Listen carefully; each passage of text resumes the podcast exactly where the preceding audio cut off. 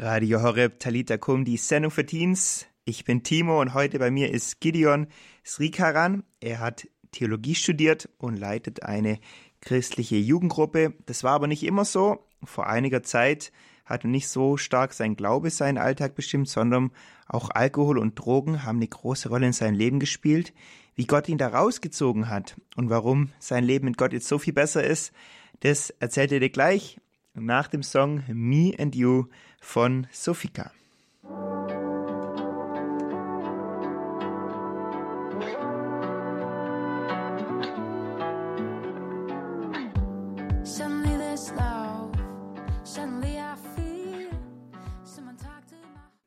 Radio Horeb Talita Kum, die Sendung für Teens. Das war gerade Sofika mit dem Song Me and You. Und ich freue mich heute richtig auf die Sendung, weil bei mir ist heute kein geringerer als Gideon Srikaran. Er ist 28, hat jetzt schon vier Jahre Theologie studiert in Erzhausen und er macht gerade sein Vikariat im Foyer Friedrichshafen Friedrichs in, in Friedrichshafen selber und dort wohnt er auch direkt am Bodensee, ganz im Süden von Deutschland. Und in seiner Freizeit trifft man am Pumpen, beim Rennradfahren, Gitarre spielen, singen und wandern tut er auch gern. Und ich freue mich mega, dass er heute hier so ein bisschen aus seinem Leben erzählt. Hallo Gideon. Hallo, schön, dass ich bei euch einschalten darf. Ja, voll cool. Du hast schon gemeint, dass du gern pumpst. Wie viel drückst denn du so? Ja, es kommt nicht darauf an, wie viel du drückst, sondern durch die Ausführung. Und ja, kommt drauf an, Maximalgewicht vielleicht 80. Hast du da noch Ziele, dass es noch höher wird oder bist du damit schon ganz zufrieden? Definitiv höher. du, du bist bald voll ausgebildeter Pastor auch. Ähm, yes. Wie sah das so aus in deinem Leben? Warst du schon immer so fromm auch? Nee, ich war gar nicht fromm. Also es gab eine Zeit, wo ich nicht mit dem Glauben nichts zu tun hatte. Hm. Ja, ich kenne dich auch schon ein bisschen länger und du hast mir auch erzählt, dass deine Eltern ja Missionare waren. Die haben irgendwie so ein Waisenhaus gearbeitet und glaube auch gegründet in Sri Lanka, wenn ich das richtig verstanden habe. Und dann bist du ja auch in Deutschland dann, als ihr hier wieder gewohnt habt, in die, immer mit in die Gemeinde gegangen, ne? Und wie war das? Wieso bist du dann irgendwann so weg vom Glauben gekommen? Ja, für mich war ähm, eine Zeit lang Glaube sehr stark da, vom elterlichen Glauben da. Und ich habe mich auch mit 14 taufen lassen. Aber irgendwann habe ich halt vieles hinterfragt und vieles ist, äh, war mir nicht klar, warum glaube, weshalb glaube. Und ich habe es einfach nur gemacht. Es war mehr Religiosität zu leben, anstatt wirklich den Glauben zu erleben. Und dadurch habe ich mich irgendwann immer mehr und mehr davon wegbewegt und auch von Kirche mich mehr distanziert. Wie sah dein Leben dann so aus, nachdem du gesagt hast, hey, irgendwie das macht für mich keinen Sinn mehr, auf Kirche habe ich keinen Bock mehr, auf Gott auch nicht. Wie hat sich dein Leben dann verändert? Mein Leben hat sich äh, drastisch verändert. Mit 16 bin ich zum Fußballverein, hatte anderen Freundeskreis, bin sehr viel unterwegs gewesen und ähm, in dem Ganzen wollte ich eigentlich geliebt und gebraucht werden. Dann habe ich halt extrem übertrieben. Ich war einer, der immer radikal zu einer Seite entschieden hat. Und ich habe extrem viel Alkohol getrunken. Mit 17 hatte ich in einem Jahr drei Alkoholvergiftungen. Und danach bin ich immer weiter und weiter abgerutscht bis zur Drogenszene. Und mein damaliger bester Freund war der Drogendealer gefühlt der Stadt. Und wir haben da echt viel missgebaut, echt viel Drogen, Sex, Gewalt.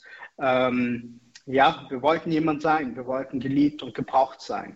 Wie sah das Hab dann so aus ähm, in dieser Zeit? Wie hast du dich damals so gefühlt? Wie, wie, ja, warst du dann verzweifelt? Warst du hoffnungsvoller wie, wie davor? Wie, wie ging es dir in dieser Zeit dann? Ich habe versucht, eine Leere in mir zu füllen. Das war dieses Geliebtsein, Gebrauchtsein einfach. Ich habe versucht, das ähm, in meinen Freunden zu finden, in, in Partnerinnen und in Drogen, in Alkohol, in Machtbereichen, Gewalt. Und es ist immer schlimmer und schlimmer geworden. Mit 17 haben sich auch meine Freunde, meine damaligen Freunde, auch entschieden, dass sie nicht mehr mit mir sich abgeben, weil sie Angst hatten, dass ich es übertreibe und daran sterbe. Und dadurch bin ich auch mehr in die Drogenszene hineingekommen, weil es denen hart gesagt egal war, wie krass du am Boden lagst, ob du gekotzt hast, ob du fast am Krepieren warst, es war ihnen egal. Aber ich habe mich dort irgendwie wohlgefühlt, weil mich keiner verurteilt hat. Dennoch habe ich so eine Leere gefühlt, dass ich sehr viel mir reingeballert habe und versucht habe, irgendwie diese Leere zu füllen obwohl diese Lehre nie gefüllt war, habe ich nur so ein paar Minuten, wenn nicht eine halbe Stunde, mich so rausgehauen, dass ich nicht mehr denken konnte und einfach in einer anderen Welt war. Und es, es hatte sehr starke Konsequenzen auch. Ich habe von dieser Zeit auch Depressionen bekommen und war auch öfters kurz davor, wirklich Schluss zu machen und zu sagen, okay, das Leben hat keinen Sinn für mich. Was hat dich dann in den Momenten so am Leben gehalten? Worin, worin hast du noch irgendwie Sinn gesehen? Ich habe in den Momenten habe ich eher an meine Familie gedacht und auch teilweise an Gott, auch wenn es sich komisch anhört. Aber irgendwie habe ich mir gedacht, hey, das Leben, warum ist es so? Es muss doch mehr Sinn haben. Darüber habe ich schon nachgedacht. Aber die Konsequenz hat mir mehr Angst gemacht, dass ich mein Leben verändern muss. Ja, das heißt, auf diese Veränderung hattest du in der Zeit dann einfach gar keine Kraft und auch noch gar nicht so wirklich Lust. Ja, ich hatte, ich hatte ein falsch geprägtes Bild von Gott gehabt. Ich habe die Gebote gesehen und habe gedacht, hey, die, die werde ich niemals schaffen. Es kann, ich komme da niemals raus. Diese Gebote sind mir einfach zu hoch. Deswegen habe ich mich auch größtenteils vom Glauben abgewendet, weil ich gesagt habe, das erreiche ich nicht. Da werde ich nie geliebt, da werde ich nie gebraucht. Und dadurch habe ich einfach bemerkt, okay, lieber gehe ich den falschen Weg und ich weiß es irgendwo, aber dennoch baue ich keinen Mist. Aber die Gebote zu verstehen, hat eine Zeit lang gebraucht, aber darauf komme komm ich gerne nachher. Ja, genau. Wir wollen jetzt auch den Song hören von Wunden zu Wundern von den Outlaws. Ich finde, der passt ganz gut ne, in deine Geschichte auch rein, so von dieser schwierigen Phase dann zu diesem Wunder. Und da wollen wir auch gleich hören, wie das dann passiert ist, dass du da rausgekommen bist aus dieser Szene und wie du dann auch wieder Gott neu gefunden hast. Und da freuen wir uns drauf.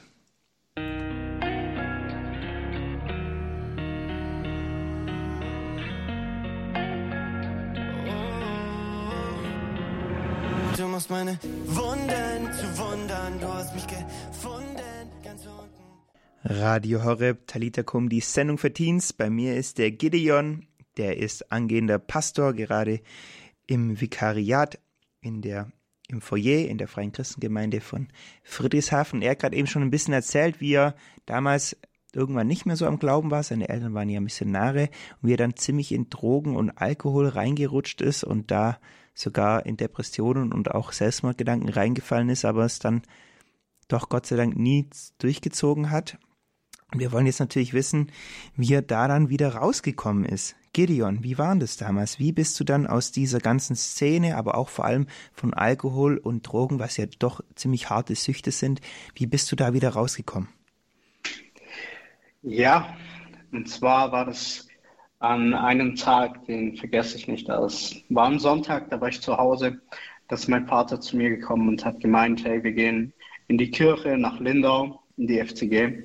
Und da hatte ich eigentlich gar keinen Bock. Mein älterer Bruder ist dann auch noch gekommen, hat mir nachgeholfen. Und dann bin ich halt mit hin. Und dann war ich dort in der Gemeinde, saß ganz hinten und habe da eigentlich nur den Gottesdienst an mir vor, äh, vorüberziehen lassen. Aber wo es am Ende war, wollte ich eigentlich ziemlich schnell gehen. Und dann kam ein Jugendleiter, der Lucky, kam auf mich zu und hat mich angequatscht. Ich habe den angeschaut, ich so, ey, Jude, du hast keine Ahnung, wer ich bin, geh mal weg und lass mich einfach in Ruhe, ist besser für dich so. Und irgendwie hat er so eine Liebe für mich gehabt, dass er, obwohl er abgewiesen worden ist, hat er gesagt, hey, ähm, wir haben Freitagsjugend, komm doch gerne vorbei. Und das hat mich interessiert. Und ich bin dann immer wieder hingegangen. Und wo ich in der Drogenszene war, waren auch immer neun, acht Leute. Wir waren acht, neun Leute. Und das war so der innere Kern. Und die haben mich auch immer gefragt, wo ich freitags hingehe. Und ich habe gesagt, ey, das geht dich ja nichts an. Und ich war bei der Jugend dort. Und auch ein guter Freund, der David Fedder, hat mich immer mitgenommen.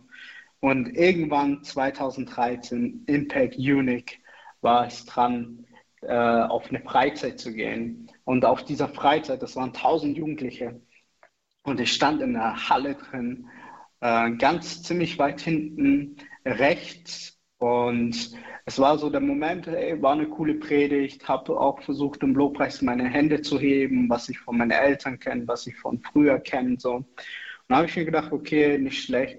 Und nach der Predigt gab es einen Aufruf, äh, sein Leben Jesus zu geben oder für sich beten zu lassen.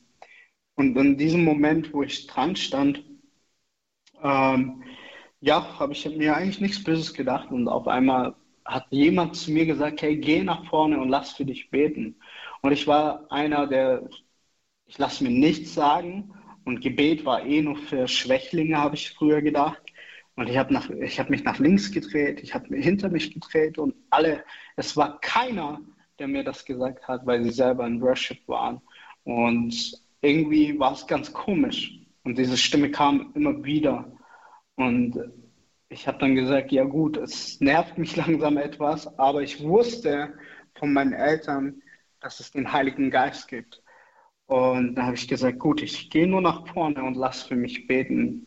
Und wenn er fragt für was, dann sage ich, ja, bete einfach, mehr nicht, weil ich wollte nicht ähm, als Schwächling gelten.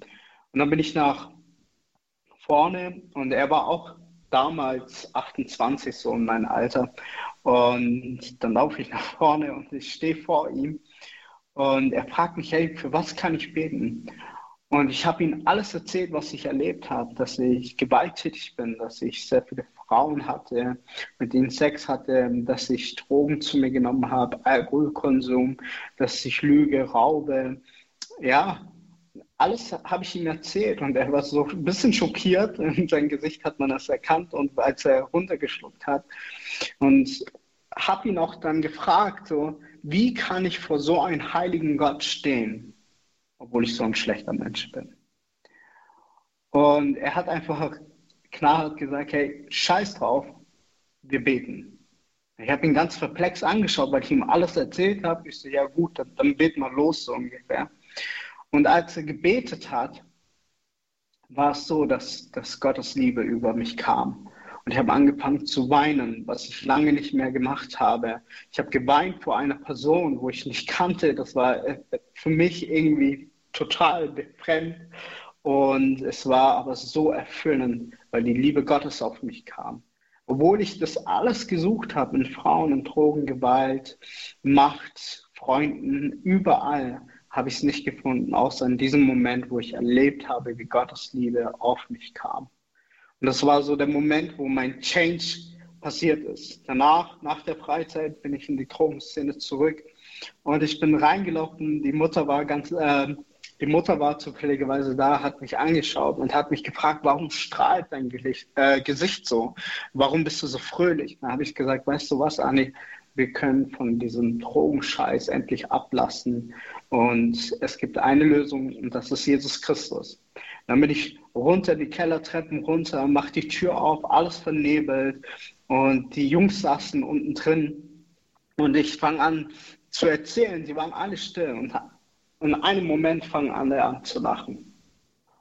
Und dann war ich echt sauer auf sie und man hat halt gemerkt, die Stimmung ist ein bisschen gekippt. Dann hat mein bester Freund, der auch der Kopf der Bande war, hat dann gesagt, ähm, Gideon, sag mal, was hast du dir eingeschmissen? Dann war ich noch mehr angepisst. Und in diesem Moment habe ich gemerkt, hey, irgendwas läuft da nicht richtig. Aber dennoch bin ich leider irgendwie in diesen Teufelskreis hineingekommen. Aber dennoch war ich noch in der Jugend, immer mehr und mehr. Und ich habe gemerkt, wie, wie gut die Jugend mir tut. Und irgendwann stand ich auch dazu, habe den Jungs gesagt, hey, ich gehe in die Kirche. Und wir haben auch einige Fragen gehabt, aber ich habe immer mehr und mehr Kontaktabbruch gehabt. Und wir hatten einen Laufburschen, der wurde hochgenommen mit einer bestimmten Menge und er hat jeden Namen auf eine Liste geschrieben. Jeden Namen des innersten Kernes, außer meinem. Und das war für mich ein Wunder, weil ich hätte nicht mehr weitermachen können, weil das einzige gefühlt, was ich hatte, war meine Familie und sie hätte ich dann auch enttäuscht. Und das wäre für mich dann so totales No-Go. Und, aber Gott hat auch in dem gleichen Moment gesehen, dass er was zerbrechen muss, dass ich rauskomme.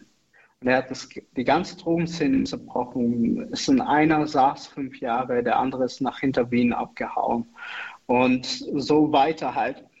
Und ich bin rausgekommen. Es hat einen Prozess gebraucht, wo ich dann auch ähm, wieder gefallen bin, aber wieder aufstehen konnte und vor einer Entscheidung, auch eine Entscheidung stand, wo mich jemand gefragt hat, Gott oder ich. Und ich habe mich in diesem Moment für Gott entschieden und habe gesagt, hey, sorry, es tut mir leid, ich habe so oft Gott Nein gesagt, dass ich jetzt nicht anders kann, als ihm Ja zu sagen, weil er immer wieder mit seinen liebenden Armen mich empfangen hat. Und ich möchte dranbleiben. Wow, ja, krasse Geschichte. Ähm, das heißt, aber das war bei dir dann wirklich so ein langsamer Weg auch wieder raus, raus aus den Süchten und mittlerweile bist du dann komplett frei, oder? Yes, ein, äh, ein Unterschied war, von den Drogen wurde ich komplett auf einen Schlag frei. Aber Zigaretten, Alkohol, Frauen und so, das war ein Prozess, wo ich rausgehen durfte und wo mir Gott viel Gnade und viel Verständnis mir gegeben hat und auch zu, zum Beispiel die Gebote, was, was sie überhaupt bedeuten, dass es Werte für unser Leben sind, die uns schützen. Weil Sünde bedeutet ja immer Totenzerstörung und Gott bedeutet immer Leben. Und dadurch konnte ich einen neuen Blick drauf werfen, weil mir auch ein Pastor das mir erklärt hat, der Dave Krohn, hat mir erklärt, was das alles bedeutet. Und ich war so fasziniert, dass ich gesagt habe, hey, ich möchte dieses Leben leben und nicht überleben, sondern ich möchte es wirklich leben. Zum Schluss noch, Gideon, willst du uns ja sagen, was dir wichtig ist, auch gerade für die jungen Hörer hier von Talita Kum, ähm, Teenager, die vielleicht auch gerade in deinem Alter sind, wie du damals in dieser schwierigen Zeit. Ähm, was würdest du mir geben? Warum lohnt sich dieses Leben mit Gott so unglaublich das ganze Leben lang? Yes, voll gerne. Ähm, als allererstes ist für mich wichtig, es kommt nicht darauf an, was du erlebst oder wo du steckst, wo, welche crazy Dinge du erlebst oder ob sie überhaupt crazy sind, sondern es kommt darauf an, wen du erlebst. Und Gott ist es nicht wichtig, dass du was Krasses tust oder was äh, getan hast, sondern es geht immer um dein Herz, wo Gott Interesse hat. Und er ist ein Gott, der nach dir sucht, der dich ruft, der dich liebt und der so vieles für dich hat. Er hat so viel Segen für dich, so viel Verheißung für dich.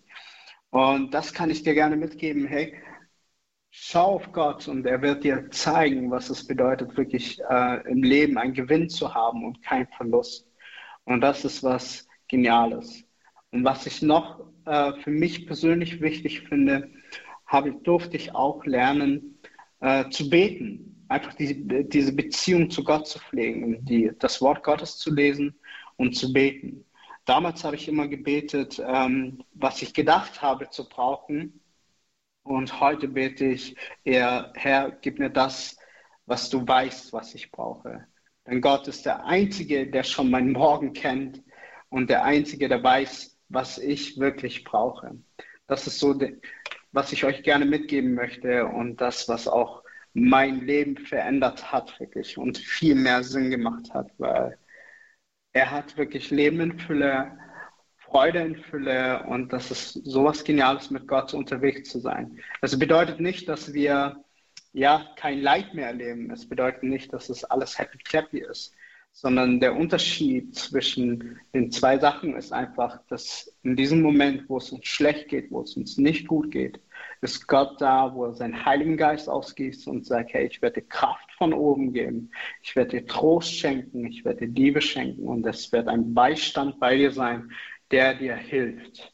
Gideon, willst du vielleicht noch ganz kurz beten für, vielleicht ist hier gerade ein Hörer, der sagt, hey, mir geht es gerade ähnlich wie dir oder ich will diesen Jesus auch, ich will diesen Glauben haben an Gott. Willst du vielleicht noch ganz kurz für diese Personen beten, die gerade zuhören?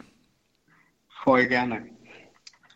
Herr Jesus, ich danke dir, dass du dass du Mensch geworden bist, dass du dich für uns entschieden hast, obwohl du das Kreuz vor dir sahst. Ich danke dir, dass du die Schuld auf dich genommen hast, damit wir frei sein können. Ich danke dir, dass deine Auferstehungskraft in uns heute lebendig ist.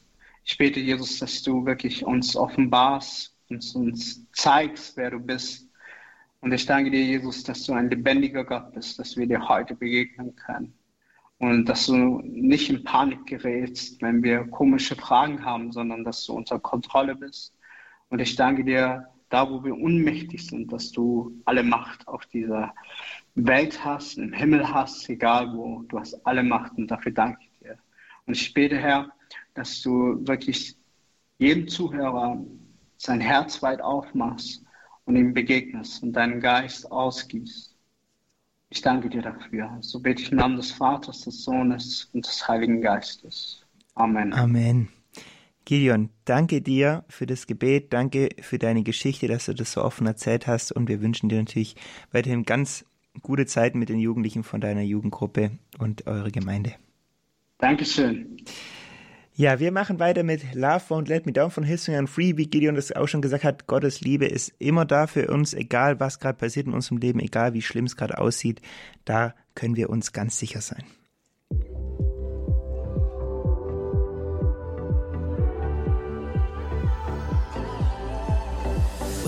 searching, your love was never far.